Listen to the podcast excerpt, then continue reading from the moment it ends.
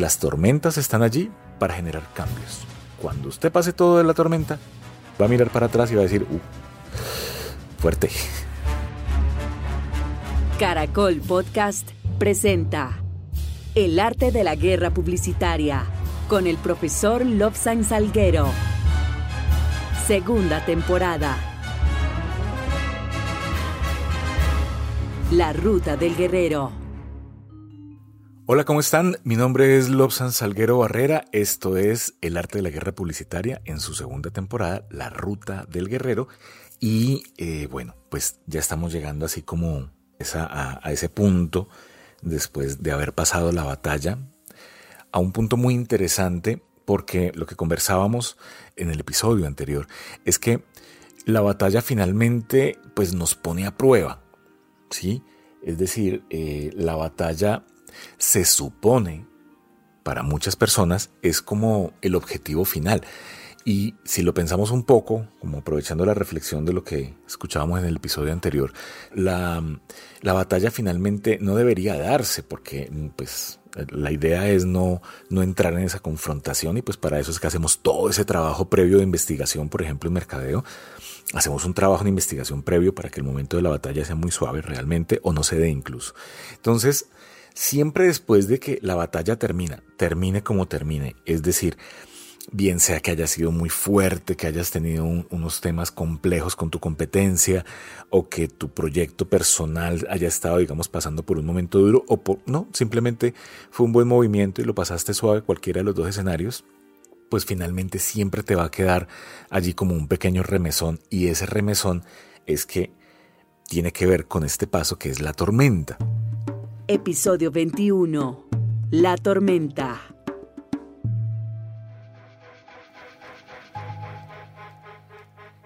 La tormenta es precisamente esa situación en la que termina uno metido, bien sea porque se metió en un proyecto fuerte o porque entró, digamos, en un proceso que luego lo veremos eh, de reflexión profunda y eso te movió la estructura. Entonces esa tormenta tiene como tres momentos tiene tres momentos que es bien importante tenerlos en cuenta y de eso es de lo que vamos a estar hablando en este episodio. Entonces, cuando uno mm, se mete en la tormenta como concepto, allí tiene que tener dos miradas que son importantes en este proceso.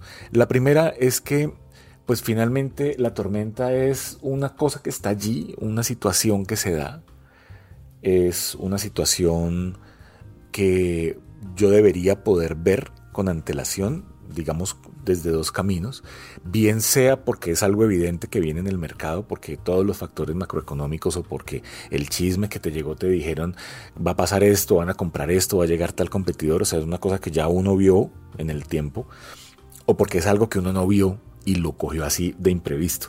Hay como, digamos, esas dos, dos posibilidades.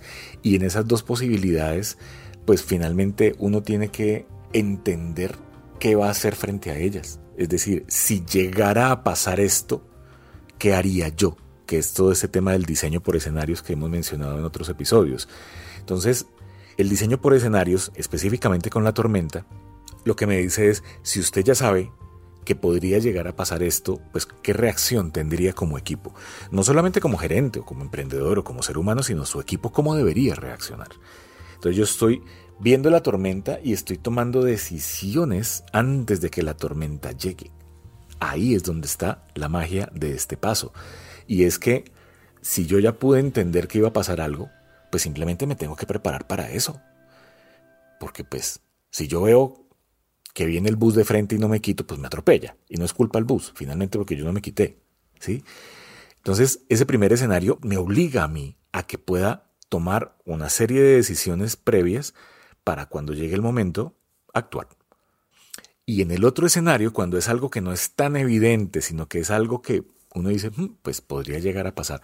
Entonces, en el caso de lo particular, ¿qué pasaría si yo me enfermo? ¿Qué pasaría si tengo una enfermedad compleja y no puedo producir? ¿Cómo voy a solucionar eso?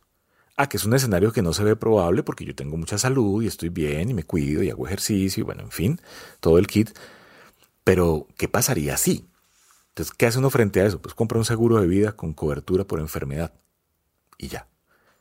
Entonces, si yo sé que existe una posibilidad, pequeña o grande, de que haya un movimiento fuerte en el mundo y entonces el tema del COVID realmente pare toda la manufactura en China y entonces yo me quedo aquí y digo, ¿qué haría yo frente a eso como empresa? ¿Qué haría yo? ¿Cómo me afectaría? Y esa es una discusión pues que finalmente hay que tener con el equipo y esos espacios precisamente de discusión son los que permiten que todos estemos sincronizados y sincronizadas para cuando llegue una situación de estas, ya todos sabemos qué hacer. ¿Sí? Entonces, primer punto de la tormenta. Yo tengo que verla o tengo que preverla, no esperar a que llegue. Y lo que dice realmente el mundo de los marineros es, frente a una tormenta, usted tiene dos opciones. O la atraviesa por el centro o la rodea. Esos son como los dos caminos. O usted se mete de frente o la rodea. Lo que usted nunca puede hacer es quedarse sentado a esperar, o sentada a esperar a que la tormenta llegue para tomar decisiones. Eso es lo que no puede hacer. Porque ahí sí hay un riesgo grandísimo hay un riesgo grandísimo. Entonces, saliste de una batalla, de un momento fuerte de remesón, de un momento desgastante, eh, ahí arranca la tormenta. La tormenta tiene esos tres momentos también que decíamos por allá al principio, y es que hay un momento en que ves que está llegando, luego hay otro momento de calma, que es lo que llaman el ojo de la tormenta, que es un momento allí en que estás exactamente en la mitad de la crisis de esa tormenta, y te permite dos segundos cósmicos de reflexión de qué está pasando y seguir. ¿Esto que nos dice? Que cuando estemos en un punto en que uno sienta que las cosas están más en calma, mantener la tensa preparación, la tensa calma, la tensa preparación, estar allí muy pendientes por si de pronto la cosa vuelve a darse. Y esto nos permite que cuando salgamos del ojo de la tormenta y entremos nuevamente en ella, pues ya venimos un poco más fortalecidos. Entonces, si esto lo llevamos al mundo de los negocios, pues vuelve y juega. Como equipo hay que conversar eso, ¿no? Hay que conversar en cuáles son los indicadores que nos hacen entender que esa tormenta ya pasó. Porque es también un tema de indicadores. Ah, que si tenemos un problema con la inflación porque ta, ta, ta, ta, ta, entonces ¿cuál sería el, bombillito de alarma para que nos diga que estamos en la tormenta? Tal. ¿Y cuál es el bombillito que nos dice que ya salimos de la tormenta? Tal. Defínalo. Así cuando esté en la mitad de la candela no le toca sentarse a pensar en plena angustia, ¿será que todavía estoy? ¿Será que ya salí? ¿Será que no salí? Y eso es una pensadita que se incluye en los planes de contingencia dentro de la planeación estratégica y dentro de las conversaciones estratégicas con el equipo. ¿Por qué? Porque igual todo el equipo también se ve en la, comillas, obligación, en la necesidad de estar pendiente de lo que pasa con los factores exógenos a la compañía. Y en el caso tuyo, si es un tema particular, pues también estar en esta revisión permanente te obliga a tener el radar prendido en 360 todo el tiempo para ver qué es lo que está pasando y cómo te va afectando eso. Entonces también allí hay un proceso bonito de planeación que te permite que cuando llegue la situación ya sepas qué hacer. Ahora, hay una segunda mirada con esto de la tormenta y es algo que dice un escritor que se llama Haruki Murakami muy famoso, muy famoso, muy recomendado. Las obras de él son muy, muy chéveres. Quiero, quiero leerles este, este fragmento así como textual para que lo, lo podamos dimensionar. Dice, y una vez que la tormenta termine, no recordarás cómo lo lograste, cómo sobreviviste. Ni siquiera estarás seguro que la tormenta ha terminado realmente. Pero una cosa sí es segura. Cuando salgas de esa tormenta, no serás la misma persona que entró en ella de eso se trata esta tormenta. Las tormentas están hechas para que uno cambie de giros, tome decisiones. Y esto no es un tema místico necesariamente, aunque también podría serlo. Las tormentas están allí para generar cambios. Y finalmente, cuando usted pase todo de la tormenta, va a mirar para atrás y va a decir, uh, fuerte, pero pasamos. Ah, ok, pero ¿cuáles fueron las enseñanzas que te dejó? Uno, dos, saque la bitácora, el cuaderno del que hemos hablado todo el tiempo, saque ese cuaderno y comience a escribir. Si es que es un proceso solitario y si es un proceso en colectivo, pues también se supone que hay unas actas que estás levantando de las reuniones, hay que escribirlo. Entonces, ¿cuáles fueron los aprendizajes? ¿Cuáles fueron las acciones? ¿Cuáles fueron los resultados? ¿Y cuáles fueron los aprendizajes? Y eso lo haces para vos mismo, para vos misma o con tu equipo de trabajo. Entonces, finalmente la tormenta termina siendo una maestra porque te está enseñando cosas Y pues finalmente la magia de los maestros es tener estudiantes aplicados que aprendan de esas situaciones y que las pongan luego en práctica para que la vida sea mejor. Entonces, la figura o este eh, noveno paso de la ruta del guerrero, de lo que está hablando es de eso, es de los aprendizajes que se dan en las crisis y cómo pararse frente a la crisis. Eh, y esto, pues digamos que nos arrastra desde lo que veíamos de la batalla y nos prepara para el siguiente paso que es la reflexión. Espero que lo, lo puedan escuchar y que puedan seguir la línea de lo que estamos aquí conversando. Y esto es el noveno paso, la tormenta. Ahora, yo aquí les quiero pedir dos favores. El primero es, casi todas las plataformas tienen la posibilidad de calificar con una estrellita, una manito arriba, una puntuación.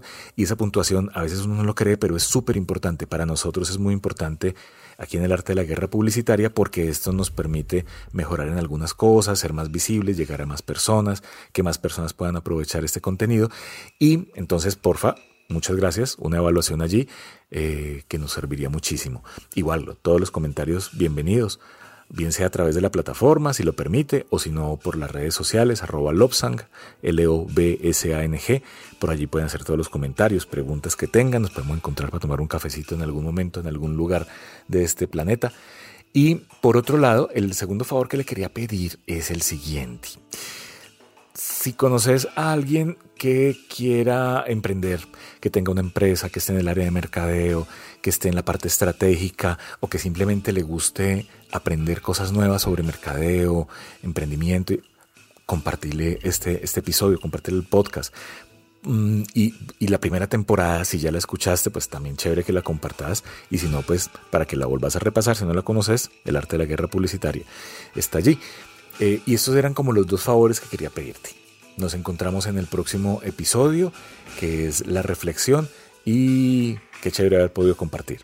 Entonces, nos encontramos luego. Chao. Caracol Podcast, el arte de la guerra publicitaria. Encuéntranos en Instagram como arroba Caracol Podcast y envíanos tu mensaje.